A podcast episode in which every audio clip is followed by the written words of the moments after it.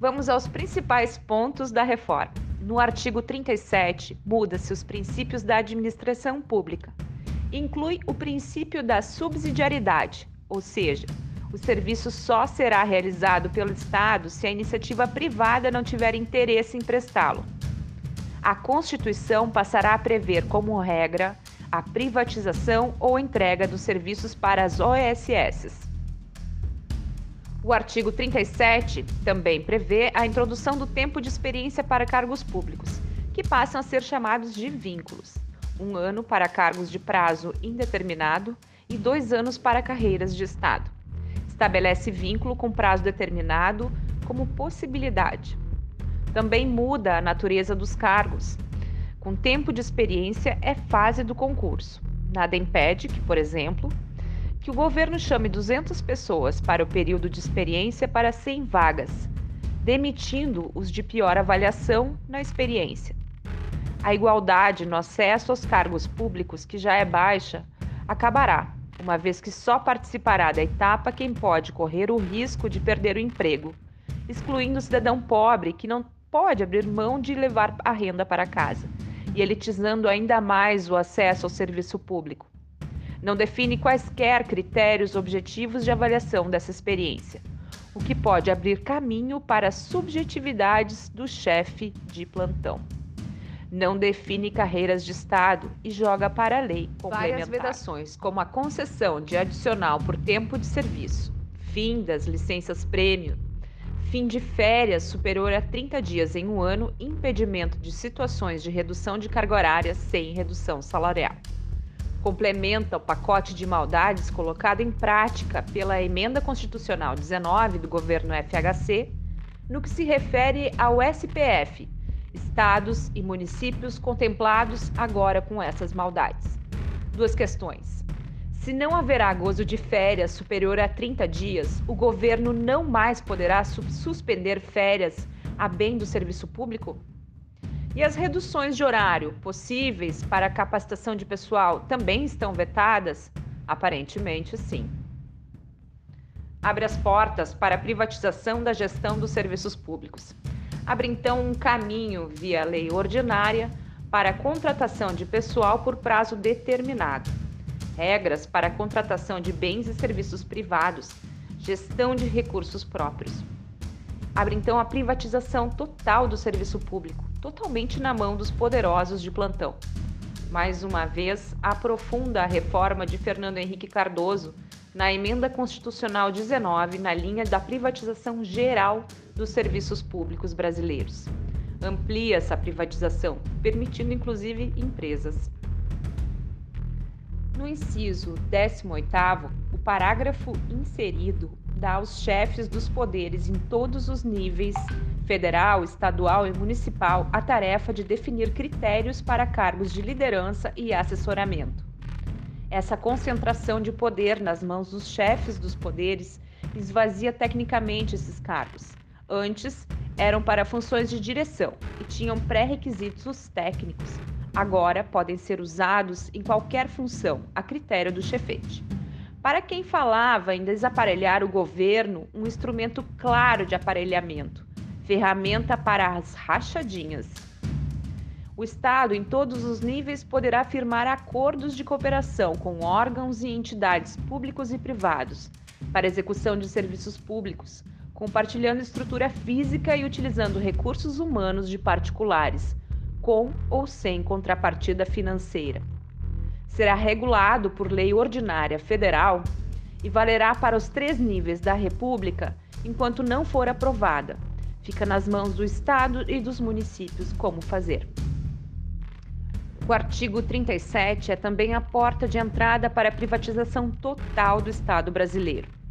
O projeto das elites econômicas, iniciadas com a possibilidade de terceirização total dos serviços públicos autorizadas por Temer. Mas enquanto não houver, cada um decide como fazer. Ou, por exemplo, uma prefeitura pode decidir entregar uma escola ou um grupo de escolas a uma empresa para gerir, sem cobrar nada por essa gestão e ainda pagando pelos serviços. Os funcionários serão contratados diretamente pela empresa que poderá usar inclusive critérios políticos na contratação. Basta ver as relações de compadrio que boa parte dos políticos brasileiros tem como prática. É um modelo falido das OS, aplicado, por exemplo, na saúde do Rio de Janeiro, expandido para todas as áreas e aberto às empresas com fim lucrativo. Uma grave ameaça a uns institutos de CIT. Também no artigo 39, que dispõe entre entes federativos, no limite de suas competências, discutirão seus regimes de pessoal. Obriga o vínculo de experiência como etapa do concurso público e abre portas para o contrato temporário. Carreiras típicas de Estado serão definidas por lei complementar federal. E reforça os absurdos do artigo 37 não diz a forma legal a ser tomada nessa definição. Em um governo de tendência centralizadora e autoritária, é bastante perigoso para a autonomia estrutural dos serviços públicos.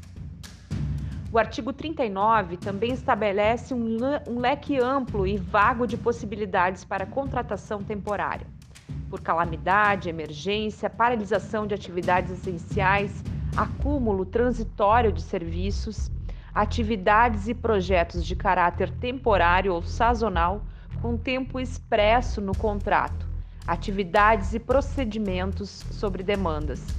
Vale para empregos públicos e estatais. A situação calamitosa com falta de pessoal e acúmulo de trabalho que atinge boa parte das instituições públicas podem ser motivadoras de projetos que precarizem a mão de obra através desse artifício.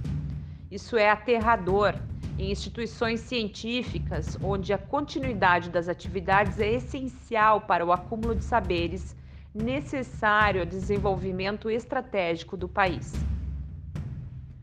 A estabilidade para servidores de carreiras típicas de Estado após dois anos de experiência e um ano de estágio probatório define regras para a demissão desses uma avaliação de desempenho entre elas.